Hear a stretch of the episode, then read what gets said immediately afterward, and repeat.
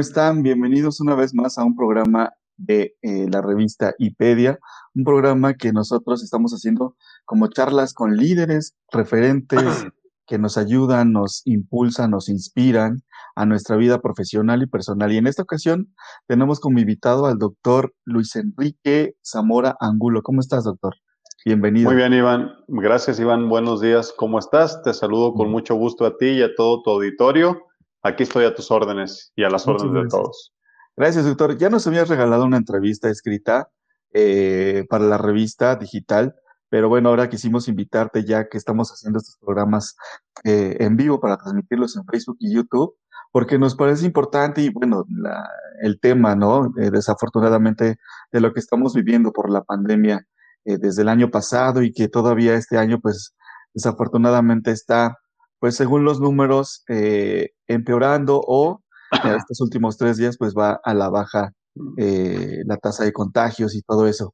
Pero antes de pasar a ese tema, quisiera que nos platicaras y para que la audiencia que nos esté viendo y escuchando eh, te conozca. Tú eres de Sinaloa, ¿verdad? Yo soy de Culiacán, Sinaloa, así es, Iván. Llegué a Guadalajara aproximadamente en el 2003. Bueno, no, no aproximadamente. Llegué el 26 de enero del 2003 a Guadalajara, Jalisco. Ok. Qué bien, qué bien. Oye, y tienes un podcast que de hecho pues por eso que te conocí, el podcast este, de Medicina para Llevar, ¿no? Sí, fíjate que ese proyecto nació en abril de el año pasado, o sea, literal, no es cierto, ya este abril debería de ser más o menos como ya un año de que, de que surgió, o casi dos, diría yo.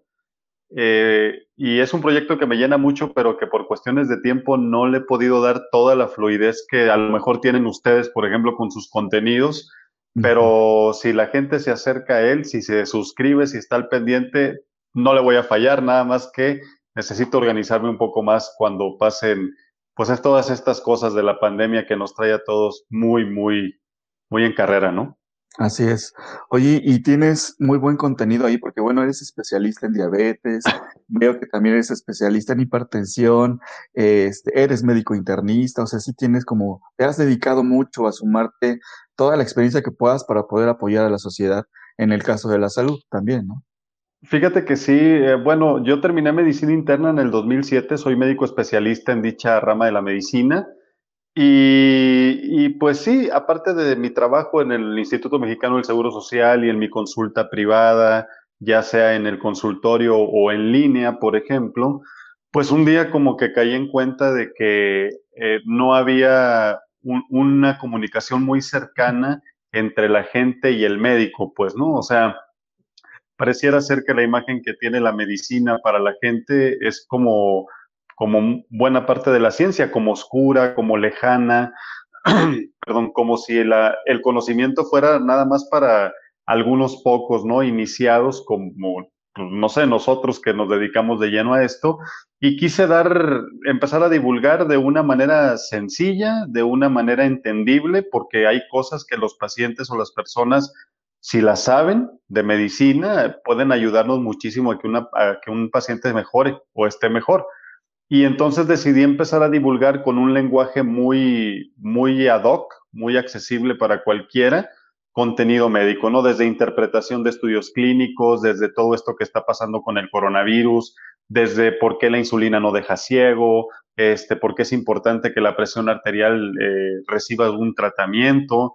Y le ha gustado mucho. Hay, hay muchas personas que, que siguen los contenidos, lo cual agradezco, y en eso estamos, tratando de hacer accesible el conocimiento que yo leo de una manera científica, pero traduciéndolo a un lenguaje más eh, accesible para las personas, que los motive a involucrarse mejor en la manera en cómo eh, atienden una enfermedad o un problema, ya sea que ya lo tengan o evitándolo a través de, pues de una manera preventiva, pues.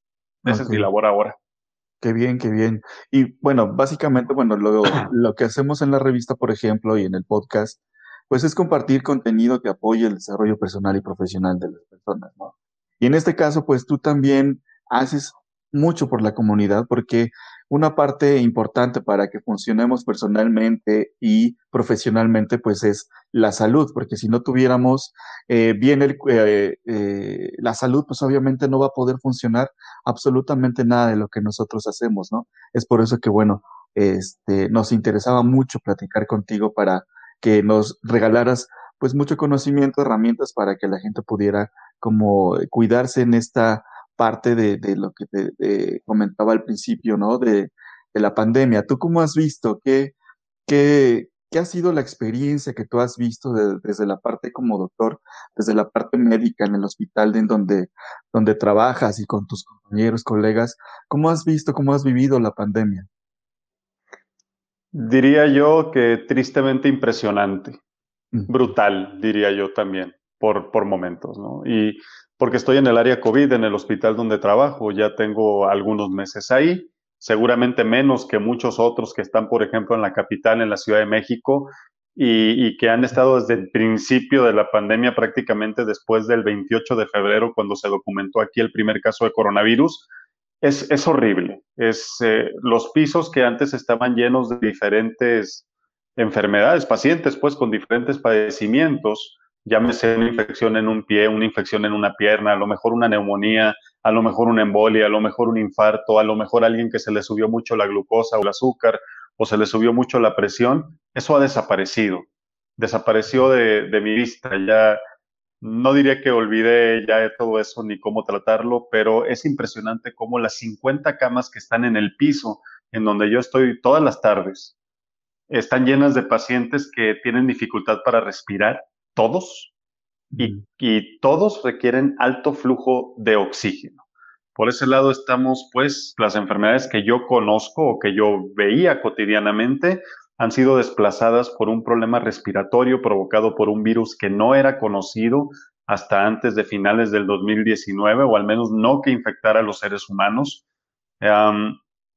y ver a los pacientes, en primer lugar, que, que, el piso esté lleno de pacientes con estas características es increíble, pero peor aún y muy triste es cómo estamos viendo el que llegan los pacientes con la enfermedad y cómo rápidamente se deterioran al grado de acabar siendo intubados y prácticamente en horas las personas mueren.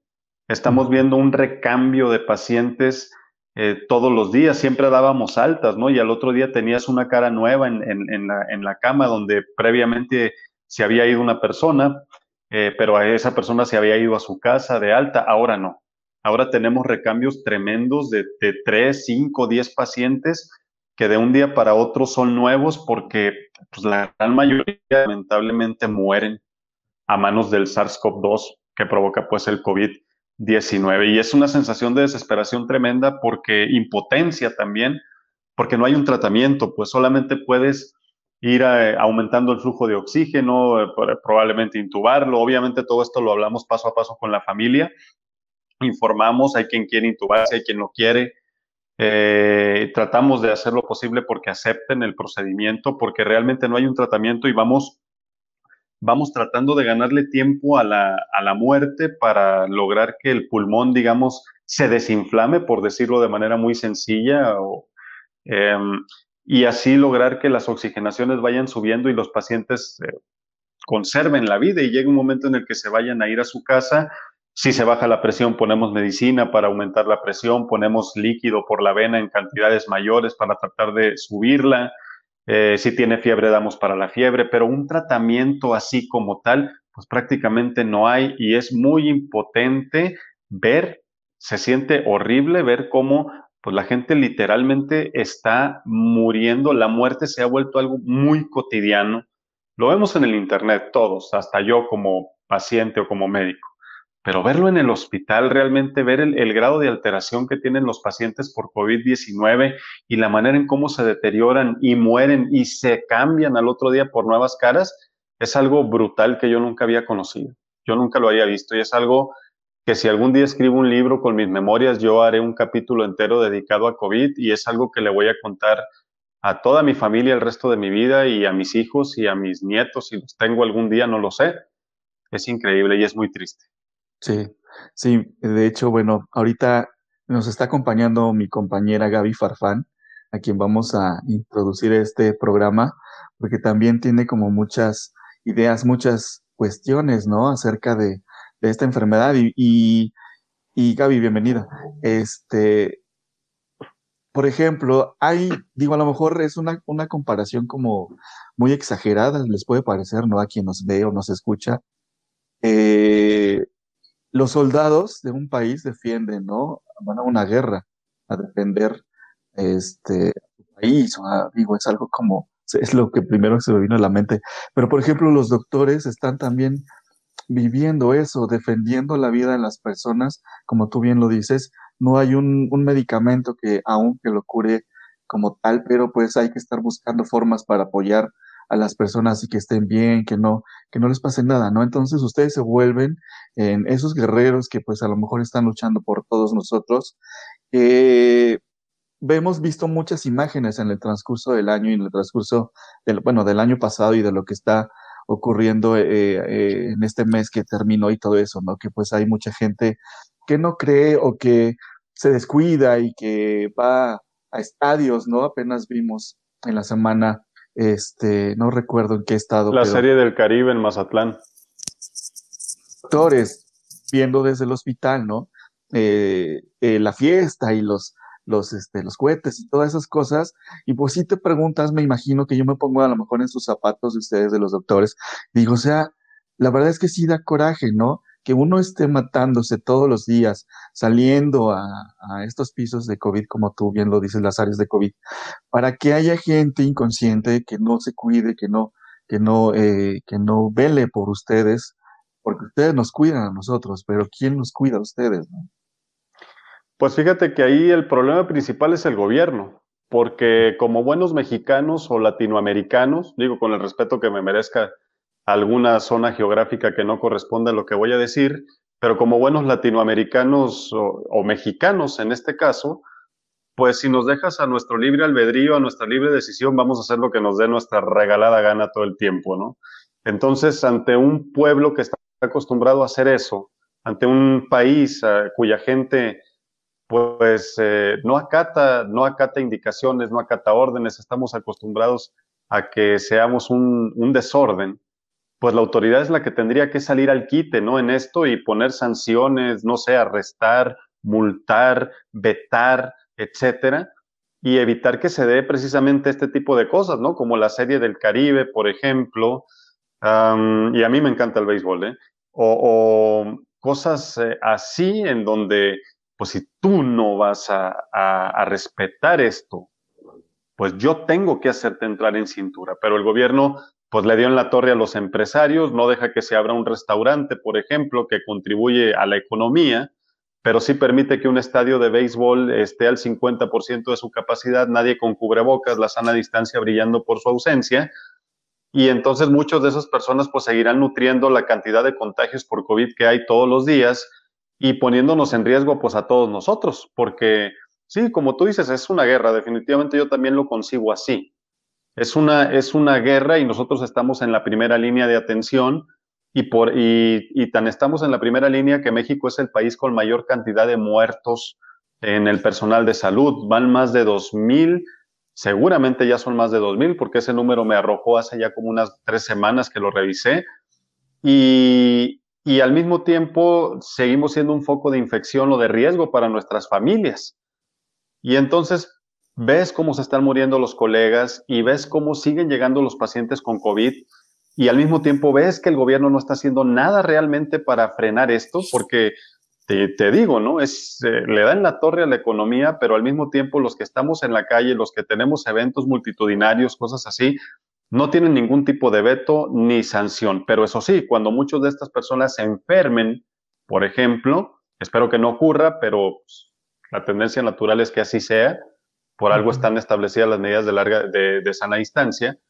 Más de una de estas personas cuando se encuentra muy grave es el primero en arriarnos a todos y traernos a las carreras para que atendamos al familiar o al paciente. Abundan los videos en donde el último que acaban de publicar, creo que el día de ayer, fue el de una persona que no le dieron acceso, creo yo, no sé el contexto del video realmente, solamente lo vi así como muy de pasada, en donde según no le habían dado acceso al hospital, las puertas permanecieron cerradas porque estaba todo lleno, cosas así, en donde dices, bueno, ¿dónde empieza realmente el problema? El problema es el médico que no atiende a un paciente, que yo realmente lo dudo mucho, que exista eso de como si fuera una regla, o hasta qué punto estamos sufriendo las consecuencias de una inconsciencia de la población que se da de manera generalizada, pero fomentada principalmente porque en México no hay ley sobre este tipo de cosas, como no la hay en muchas otras y por eso pues nomás vemos de repente cómo son los estadounidenses, cómo son los europeos y nos quedamos añorando que exista una pizca de ese orden que aquí brilla por su ausencia y sí se siente muy feo saber que estás adentro, enfundado en un traje blanco con el que estás sudando a chorros, con unos gogles que son muy incómodos, con, guantes todo el tiempo, con mascarilla todo el tiempo, que duran a lo mejor, hay quien dura ocho horas así, eh, y diciendo, ya quisiera que esto se terminara, ni siquiera por la incomodidad, porque soy un riesgo para mi familia. Y, y, ves esas imágenes y dices, no, esto no se va a acabar nunca tenemos que vacunarnos, no va a haber otra solución para México. Y eso te lleva a la otra, de carambola te lleva a la otra cuestión de que pues las vacunas ahorita estamos totalmente en el, atorados con esa situación de, de la, del, pues del abasto, ¿no? A mí me tocaría, se supone que el día de hoy mi segunda dosis y hasta el momento no he recibido ninguna notificación de que esté disponible ni mucho menos. Es, es, muy, es muy triste y hay mucha impotencia también por eso. ¿Y qué pasa si es que el día de hoy no te, no te pones la vacuna? O sea, ¿qué sucede? ¿Tienes como una fecha límite para ponerla?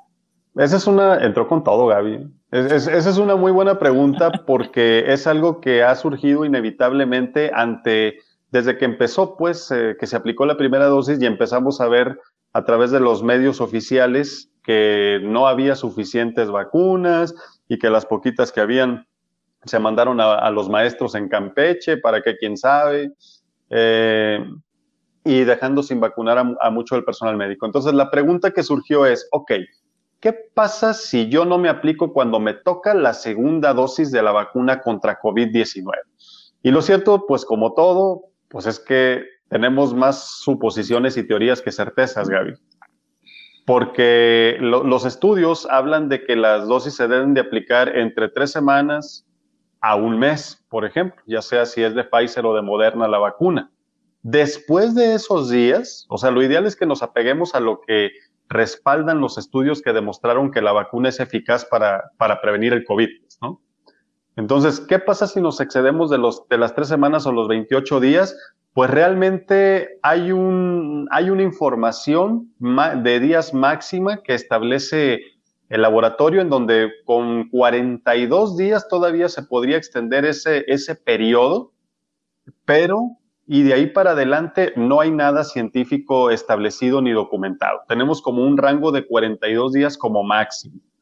Y, em, pero después de esa fecha, pues ya es jugar con las probabilidades y con la teoría.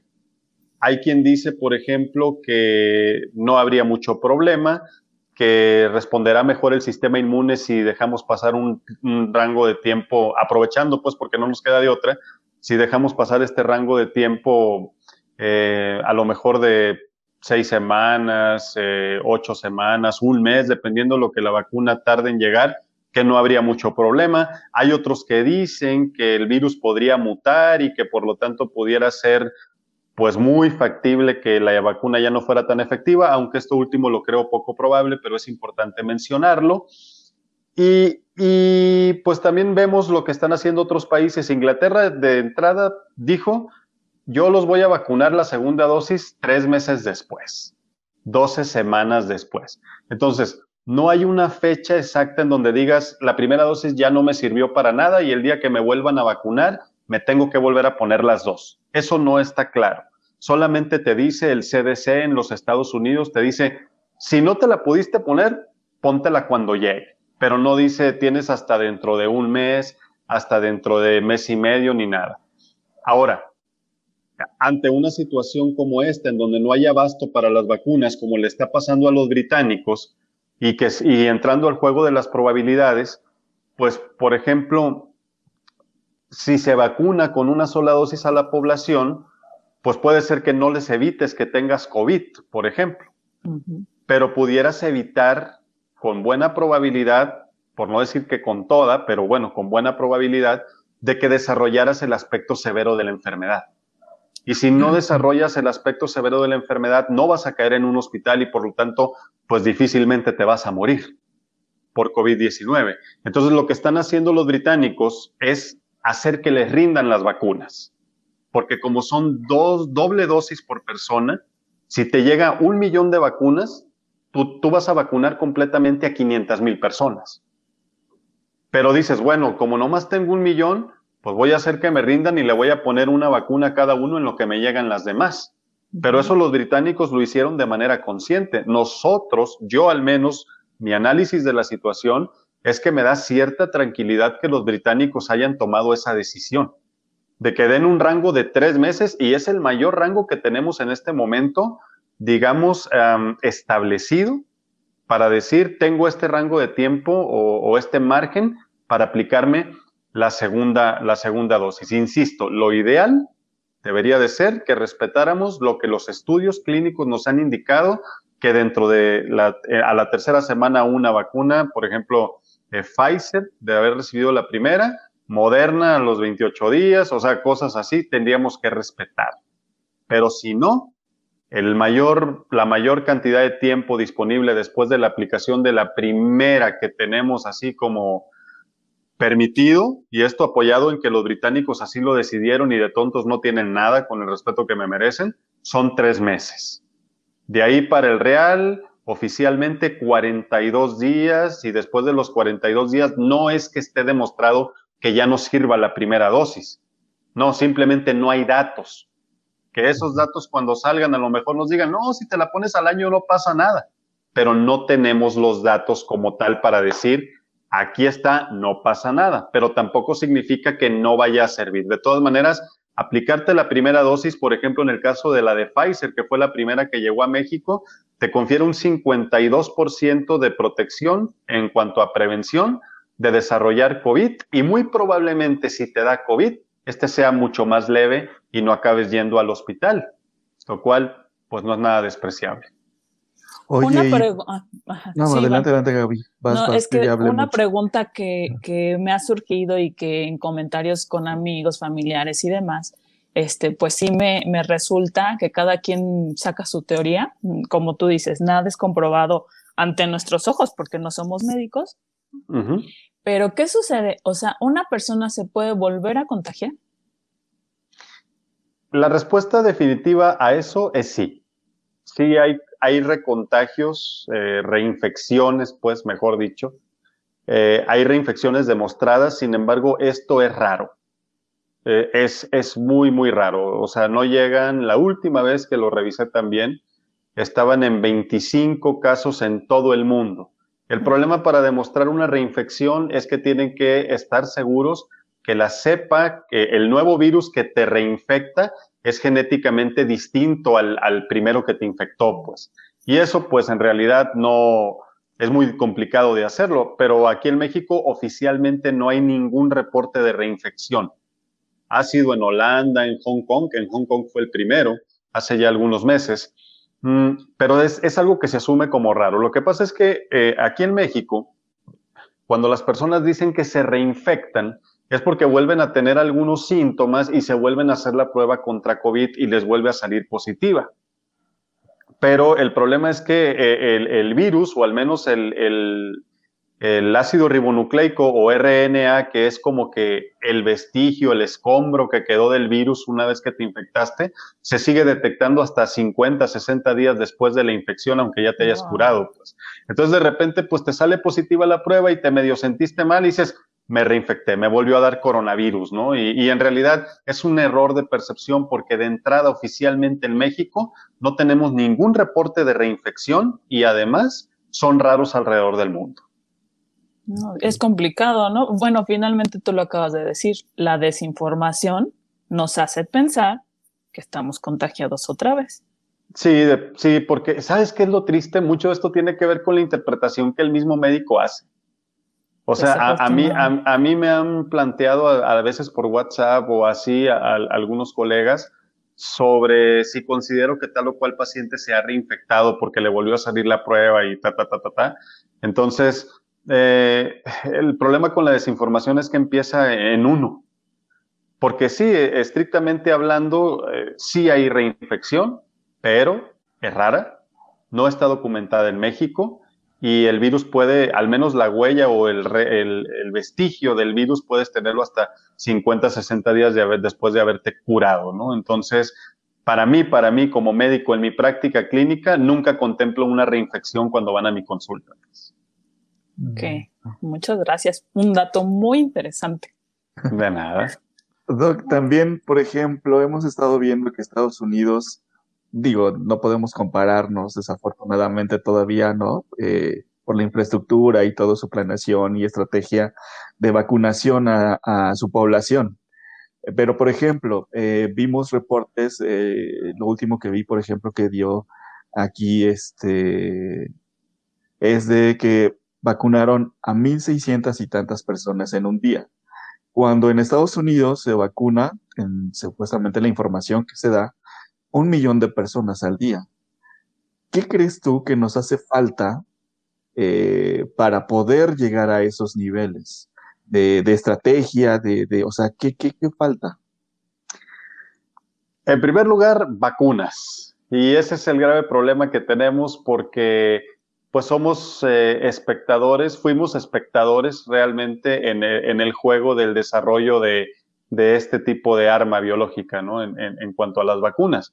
Los países eh, como Estados Unidos invirtieron millones de dólares junto con las farmacéuticas. No es nada más que Pfizer o AstraZeneca o Moderna se hayan puesto a invertir de su bolsa para desarrollar todo esto. El gobierno de los Estados Unidos y otros gobiernos en el mundo, como el británico, pusieron mucho dinero, mucho dinero, perdón, mucha lana le metieron del erario, pues, para acelerar estos procesos. Y obviamente eso conllevaba, pues, un apalabramiento de dosis, millones de dosis que, la, que las eh, farmacéuticas tenían que entregarles o tienen que entregarles. ¿Por qué? Pues porque llevan mano a la hora de partir este pastel, ¿no? Pues le han metido dinero en, cantidades tremendas, cosa que no ha pasado con México. Nosotros hemos contribuido, bueno, el país, con los voluntarios, si mal no recuerdo, con, en, en algún estudio por ahí, pero de meterle dinero para acelerar esto, pues la verdad no, y por lo tanto, pues a nosotros nos llegan como de segunda intención las dosis que nos vayan a llegar. Pues. Entonces, por ese lado, pues no tenemos vacunas y es lógico que no las haya. Estás hablando de que si somos 7.800 millones de personas en todo el mundo, estamos requiriendo prácticamente al menos 13 mil eh, millones de vacunas, porque van a ser dos dosis, ¿no? Ya acaba de salir una y hay un estudio reportado de, Johnson y Johnson, en donde es una vacuna con una sola dosis, pero en promedio estás hablando de más de 10 mil millones de vacunas y eso pues no hay poder humano que nos las pueda dar en lapso de uno o dos meses y por lo tanto lo que vaya saliendo lo va a ir acaparando en su mayor parte, obviamente no todo, en su mayor parte pues las grandes potencias que le han metido más dinero. Y lo bueno de todo esto es que hay diferentes tipos de vacunas y pues tendremos que vacunarnos unos con una y seguramente otros con otra y otros con otra, a como vayan llegando, hasta que cumplamos pues con el porcentaje de la población que tenemos que tener vacunada, ¿no? Esa cobertura al menos del 75% de este país que tiene que estar, ¿no? Que deben de ser alrededor de más de 90 millones de personas para lograr decir que podríamos tener inmunidad de grupo o de rebaño contra el coronavirus. Y la segunda parte de este punto, pues es la estrategia de vacunación, o sea, porque pues en Estados Unidos no, no se tientan el corazón para darle al gobierno con todo ante, ante una falla que en la que se involucren las vidas, ¿no? Le, al, gobierno de Donald Trump le fue como en feria por su estrategia hacia la minimización de, de la pandemia, pues, eh, se cometieron, según los diferentes portales, en New York Times, el Washington Post, diferentes errores que costaron muchísimas vidas, ¿no? Entonces, ese gobierno de Biden, eh, bueno, Biden, mejor dicho, ya prometió 100 eh, millones de vacunas más en no sé cuánto tiempo, una locura en cuanto a tenerlas disponibles cuanto antes, pero nosotros no brillamos por la logística. La verdad, como todo en México, como en Latinoamérica, eh, avanzamos dando tumbos, a cuentagotas, a como se puede, lamentablemente tomando decisiones equivocadas en, en, momentos muy críticos, tanto en cuanto a lo que se hace y como y en cuanto a lo que se dice. Entonces, se viene para México, yo creo que un periodo de al menos un año más a partir de este momento o dos años más para considerar que cumplamos con lo que se requiere de, de, porcentaje de población vacunada. Yo espero que cuando empiecen a fluir las dosis, la cosa va a ir mejorando. Es como andar en bicicleta. Yo espero, para que al menos en, en un año estemos casi todos vacunados. Va a ser un desafío muy grande para el Sistema Nacional de, de Salud, pero pues tiene que hacerse, no, no hay de otra, tenemos que entrar al aro, ¿no?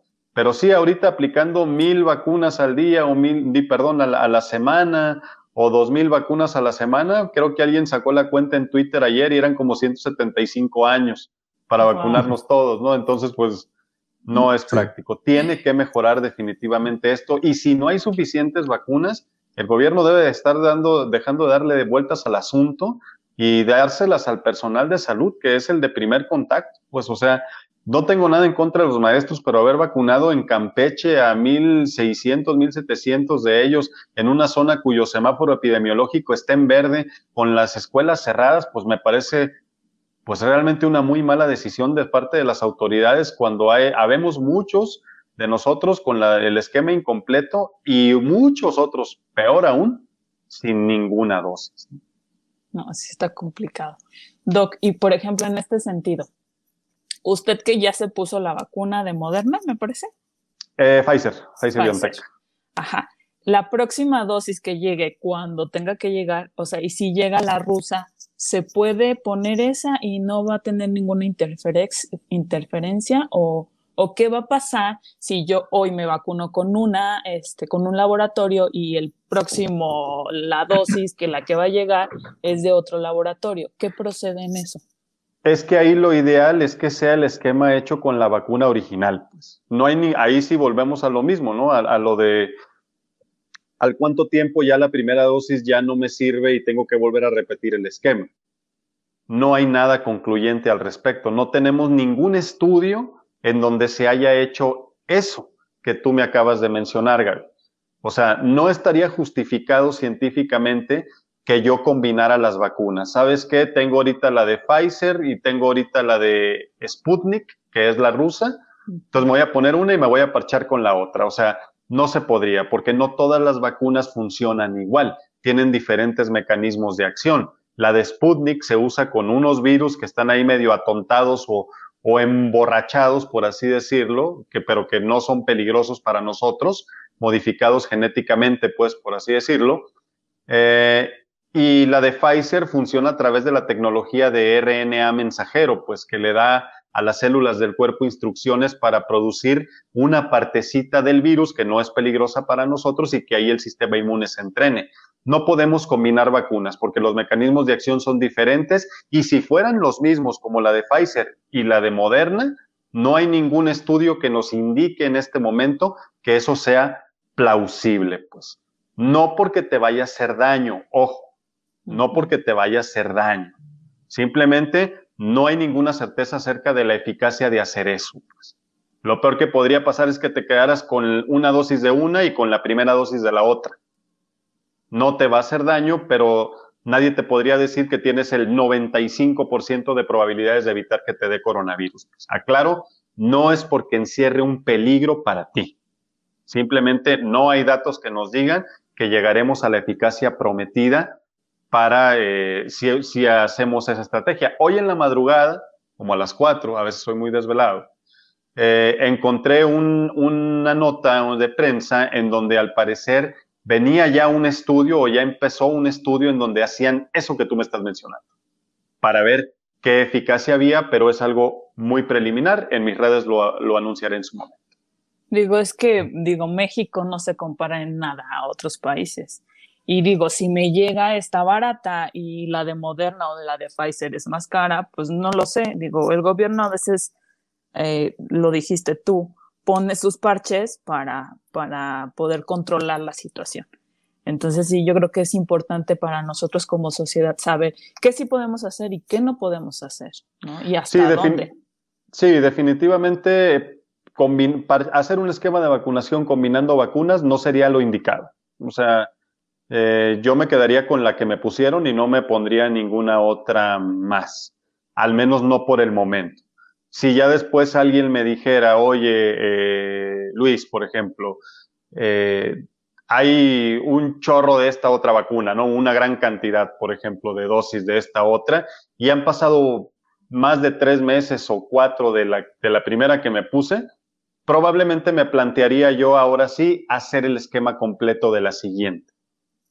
Pero, pero en este momento no estaría justificado, insisto, me apoyo mucho en que, pues que no haya datos, no significa que ya hemos llegado con que, no, pues si no hay datos que te digan que al, mes o al mes y medio o a los tres meses o a los cuatro o a los cinco la vacuna no sirve, pues sería injusto decir que, así es. No, no, no sirve porque ya pasó un mes, dos meses o tres meses y no te la pusiste. No, no hay datos. ¿Sí? Y la conclusión que tenemos hasta ahorita es póntela cuando llegue. Pero sí, y me apoyo también en lo que los británicos están haciendo. Dan tres meses conscientemente y flagrantemente para administrar la segunda dosis.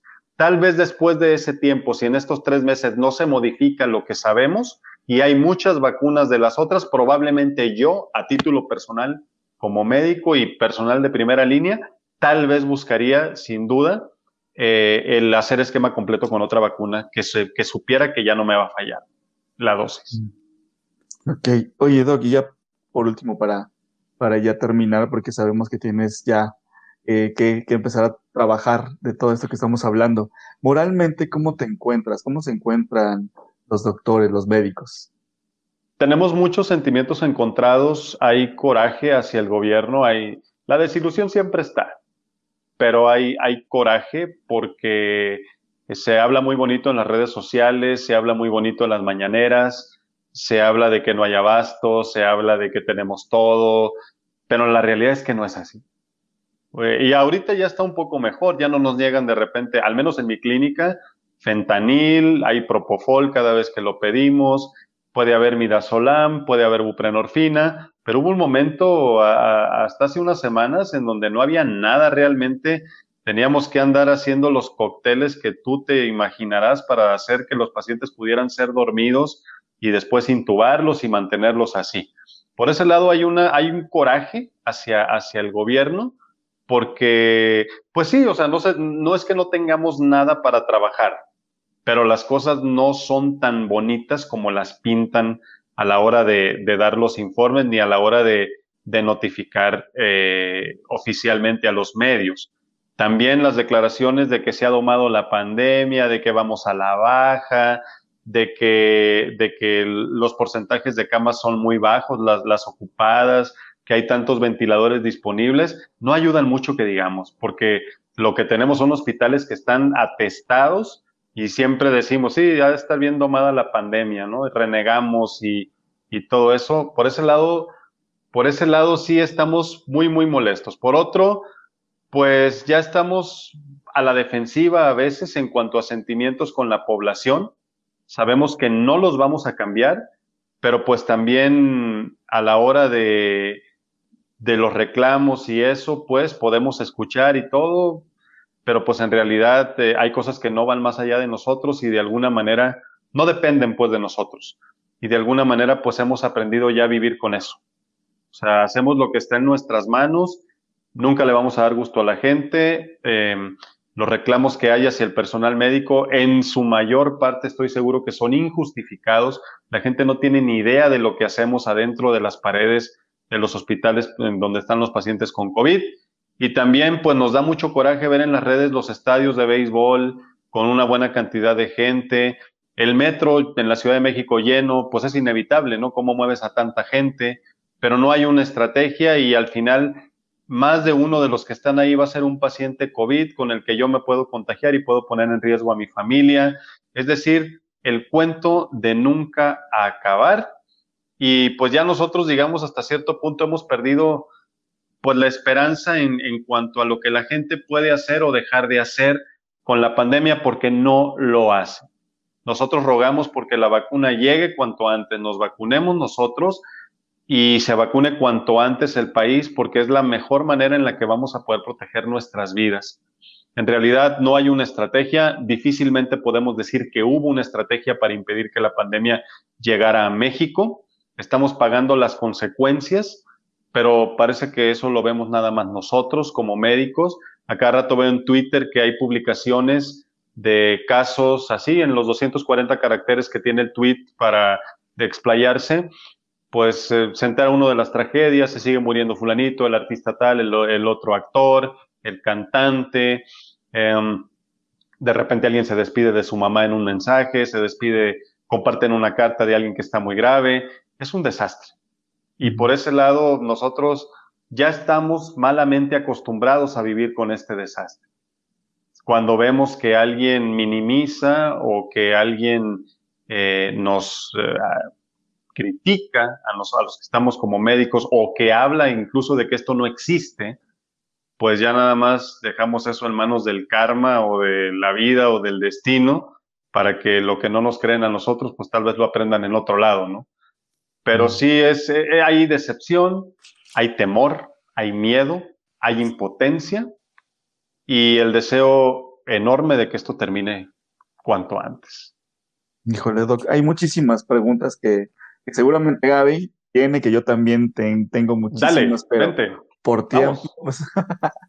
por ejemplo, ¿Qué te parece si nos vamos unos 10 minutitos más? Venga. Ok, va. Por ejemplo, hay quien dice y digo desde las cabezas de arriba, que es quien nos dirige o que trata de dirigirnos, eh, que la enfermedad solamente es una enfermedad de ricos, que es eh, para gente que viaja, que es esa gente la que se contagia más. Pero estamos viendo, desafortunadamente, que los pobres somos los que nos contagiamos más los que no tenemos recursos, los que no tenemos dónde llevar a nuestro paciente, a nuestros hospitales. Lamentablemente yo, por ejemplo, en mi historia personal, pues mi suegro falleció hace 15 días de COVID, mi esposa este, acaba de salir, eh, gracias a Dios, eh, que estuvo internada también en un hospital eh, por COVID, que afortunadamente pues tuvimos la suerte de que, de que tuviera una cama, de que tuviera la atención y todo eso. Pero hay mucha gente que no, y hay mucha gente que se muere sin esa atención. Y esos tipos de mensajes, como tú bien lo decías, ¿no? Que, que no se da el mensaje correcto, la gente se confía, baja la guardia, vamos a los estadios, vamos a, a las discos, porque vemos muchos influencers eh, juveniles que van a las discos, a bueno, a los antros o a los bares, este, ya me delaté porque ya dije discos, entonces van a, a sospechar de qué edad soy. Es población de riesgo. sí. Entonces, este, y no, se cuida, ¿no? En, ¿Qué es lo que podemos hacer con ese tipo de mensaje, con ese tipo de gente? Pues yo creo que hay que usar la información para cambiar nuestro entorno más inmediato y ponernos a salvo nosotros. Si la prudencia no cabe en los demás porque pues viva México, pues uno tiene que, que cuidarse por su cuenta, definitivamente. Eso de la enfermedad de ricos, bueno, el, virus llegó de alguna manera acá, ¿no? Llegó por avión, pero pues no nomás los ricos viajan, ¿no? Viaja cualquiera que pueda comprar un boleto, aunque sea meses sin intereses, ¿no? O sea, eso, eso eh, es eh, una tontería, ¿no? Eh, pero ya viendo aquí llegado el coronavirus y empezando la transmisión comunitaria, o sea, que yo ya te pueda infectar a ti sin que venga a visitarnos nadie de Tailandia, por ejemplo, pues ya no importa realmente tanto que siga llegando en avión otro infectado, por ejemplo. Pues ya México ya tiene, si, si, si el COVID no existiera en ninguna parte del mundo, pudiéramos exportar tranquilamente a todos lados, ¿no? Entonces, no, no es una enfermedad de ricos, definitivamente. Ya tenemos transmisión comunitaria y aquí sí ya sálvese quien pueda. Ya no dependemos del exterior y afecta desde el que tiene mucho dinero hasta el que no tiene un peso y lamentablemente le está pegando más a las personas de estrato socioeconómico medio bajo y para allá, definitivamente. Sí. Gaby, algo último. finalmente lo que nos falta a toda la sociedad es ser empáticos, ¿no? Empáticos con la persona que, que falleció, o bueno, no, con, la con el familiar, con el doctor que atiende todo eso pero sobre todo, a mí sí me gustaría, y a lo mejor podemos cerrar con eso, no lo sé, cómo lo vive un doctor y, y a su vez padre de familia. O sea, cómo, cómo tener esa responsabilidad como médico de, cuidar y, salvar una vida, pero también estás salvando tu, tu propia familia. ¿no? Y es un riesgo que, que nosotros, volvemos a lo mismo, somos poco empáticos y no pensamos en esas consecuencias que puede, que puede traer siendo un médico y llegar a tu casa. ¿Cómo lo vives? ¿Cómo se vive un entorno así? Cuando empezó la, la pandemia, cuando tuvimos las primeras notificaciones de Wuhan, pues, y, que empezamos a ver que España y Italia empezaban a ser arrasadas por el virus, con tantos muertos, tanto desastre, pues muchos nos planteamos qué iba a pasar, ¿no? Si nos iban a dar equipos de protección o no. Vivimos ese miedo de que pudiéramos correr la misma suerte. Mm, porque, eh, pues, hay muchos casos de, médicos que han perdido la vida, jóvenes, 50, 40, 42, 30 y tantos, 20 y tantos. Eh, la edad te puede poner más a salvo si eres joven, pero no te exime de que te puedas morir, ¿no? Entonces, ese temor de dejar las cosas incompletas, de dejar desamparados a tu familia, de poder traer la enfermedad a casa, eh, es algo que tenemos siempre de manera latente y que se agudiza precisamente porque esto ha venido a, ponernos a reflexionar, al menos al gremio, acerca de lo mal pagados que están los médicos del sector salud, de salud público los pasantes de servicio social, eh, de cómo se corren riesgos que no están amparados básicamente de una manera adecuada por parte de la ley, pues, ¿no? Entonces, mm, es, eh, son cosas que, nos pegan mucho, son cosas que, nos desilusionan, como te mencionaba hace rato, por diferentes frentes, desde el riesgo, el material incompleto, la posibilidad de preocupar a, de enfermar a los tuyos, uh, de dejar todo a medias. A mí me dio COVID en julio del año pasado, experimenté cuatro días de dificultad respiratoria, no pasó a más, no necesité oxígeno, pero te das cuenta pues de que la muerte está a la vuelta de la esquina, nada más te diagnostican con, con COVID-19. No, eh, esto ha sacado lo mejor y lo peor de la sociedad, como ocurre en los grandes desastres. Hay gente que nos sigue tirando con todo, hay gente que agradece el esfuerzo, eh, pero yo creo que sí, este debe de ser un punto de inflexión para que México valore, no nada más a los médicos, ¿eh? porque hay enfermeros, enfermeras, trabajadores sociales, trabajadoras sociales, psicólogas, nutriólogos, nutriólogas, que están dando la atención de COVID. No nada más es pasar una visita, dar un medicamento, dar un alimento, eh, perdón, moverle a un ventilador mecánico, ¿no? Hay gente que lleva alimentos, que les lleva agua, que los asiste a los pacientes en sus necesidades y también es gente que ha muerto a lo largo de, esta pandemia. Entonces, yo creo que México tiene que valorar a su personal de salud, tiene que valorarlo y tiene que eh, comprender que estamos haciendo lo que podemos con lo que tenemos. Y espero yo que la gente comprenda también que cuando no se le puede dar la atención adecuada que, que considera él o ella que necesita, porque a veces no es así, pero bueno, el, que él o ella necesita debe de reclamársela directamente a la ley y no a nosotros. Porque siempre lo he, siempre lo he dicho, eh, el sistema de salud público debiera de funcionar de la siguiente manera. Yo como médico te valoro a ti o valoro a Iván y digo, ¿saben qué, eh, directivo? Necesito esto, esto y esto para atenderlos. Con la, con la mejor, la mejor este, evidencia disponible, ¿no? Por ejemplo. Ah, fíjate que, que, que, ahí, por ejemplo, o tiene que, que aprender que para que el sistema de salud mejore, cómo debe de funcionar es de la siguiente manera. Yo como médico, yo como doctor, debo de decirle al directivo o al gobernante, si quieren ponerlo así, yo necesito esto, esto y esto para darle la mejor atención a mi paciente. Y el gobernante debe de partirse el alma y ver cómo le hace para darme lo que yo necesito. Pero trabajamos al revés y eso incluye el modo pandemia.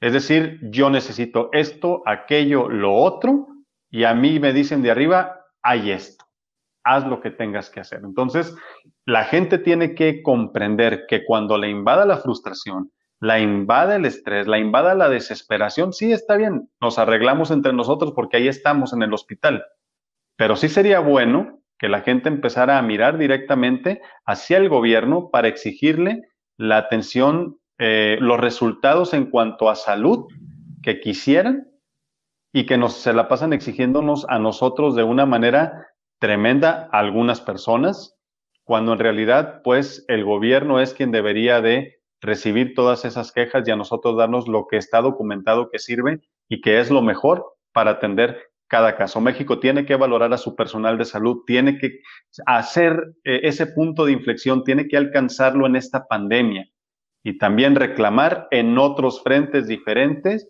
al de nosotros, definitivamente, al del personal hospitalario. Ok, pues se nos ha dicho mucho también que la pandemia está domada, pero hemos visto que pues a lo mejor son cuentos que nos están contando para que la gente pues se sienta tranquila y no es no y todo esto, ¿no? Pero realmente cómo sí vamos a domar a la pandemia. Con vacuna, no hay otra. En México no hay otra opción ya.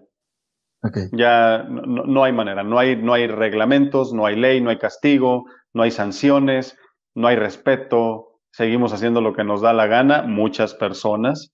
Entonces, eh, las medidas ya todos las sabemos, cubrebocas, que el antibacterial, sana distancia, hasta el cansancio se ha repetido. Somos Pero sí, sin vacuna no vamos a salir de esta en México. Al menos en México, yo ya perdí la esperanza, soy honesto en ese aspecto. Ok. okay. Pues Doc, muchísimas gracias. No sé si tengas algo por último que comentar. Eh, estuvimos poniendo tus redes sociales en la parte de abajo para que la gente visite, eh, te visite y obviamente te siga, te escuche en el podcast eh, y en la página web que, que estás ya por estrenar o estrenando, ¿no? Sí, ya, ya la estrené, ya tengo como cuatro artículos, ayer publiqué el otro, sigo batallando con algunos detalles, velocidad de carga y todo eso, pero eh, va quedando bien, va, eh, estoy muy contento de tener mi propio espacio para publicar mis cosas porque en Facebook se pierde lo que, lo que creas rápidamente, pues entonces ya es mi espacio propio y, ahí está y los espero en doctorhumano.mx con todo el gusto del mundo. Y una reflexión final que yo le quisiera decir a la gente es, em, tienes que confiar en la ciencia, tienes que confiar en que, en que las cosas van a estar bien, pero necesitamos tu ayuda. Por favor, mantente lejos de la desinformación, acércate a fuentes que sean confiables, ubica personas en la red, em, en tu círculo de amistades que sean confiables en cuanto a lo que te informan, en cuanto a lo que hablan, en cuanto a lo que dicen y bloquea todas esas páginas en donde te hablan de puras tonterías, desde el dióxido de cloro hasta que el virus eh, incluso fue un invento y que no existía y que China y que Estados Unidos. Mantente lejos de todo eso. No te va a ayudar absolutamente para nada y, lo único que hace es pues confundirte más, confundir más a la gente y eso los lleva a tomar decisiones equivocadas. Y muchas veces las decisiones equivocadas ni siquiera es que se tomen un medicamento que no les iba a funcionar, sino que están tan confundidos que desconfían de nosotros los médicos en cuanto a las recomendaciones que les hacemos, que sabemos que se tienen que seguir, desconfían porque prefieren más la información de enfrente y hemos tenido catástrofes, desenlaces catastróficos en muchas personas. Por favor, es momento también de que México y el mundo, obviamente, las personas que no se dedican directamente a la ciencia, es momento de que empiecen a ser más selectivos en cuanto a la información que dejan que les llegue a través de su computadora o de su teléfono. La buena información es muy valiosa porque permite tomar decisiones oportunas que pueden salvar tu vida. Muchísimas gracias por ese, ese aporte y vamos a hacer todo lo posible para, para que todo, todo contribuye desde tu persona, ¿no? Y ahí va generando cambio. Pero muchísimas gracias por esta plática. Muchas gracias. No, Gaby, pues un gusto, Iván, un placer, ya sabes. Gracias, gracias nuevamente por tu apoyo Y pues este, a quien nos está viendo, pues muchísimas gracias a todos. Cuídense, cuidémonos todos para que pues México salga más adelante, más, eh, más rápidamente adelante de todo lo que hemos estado pasando.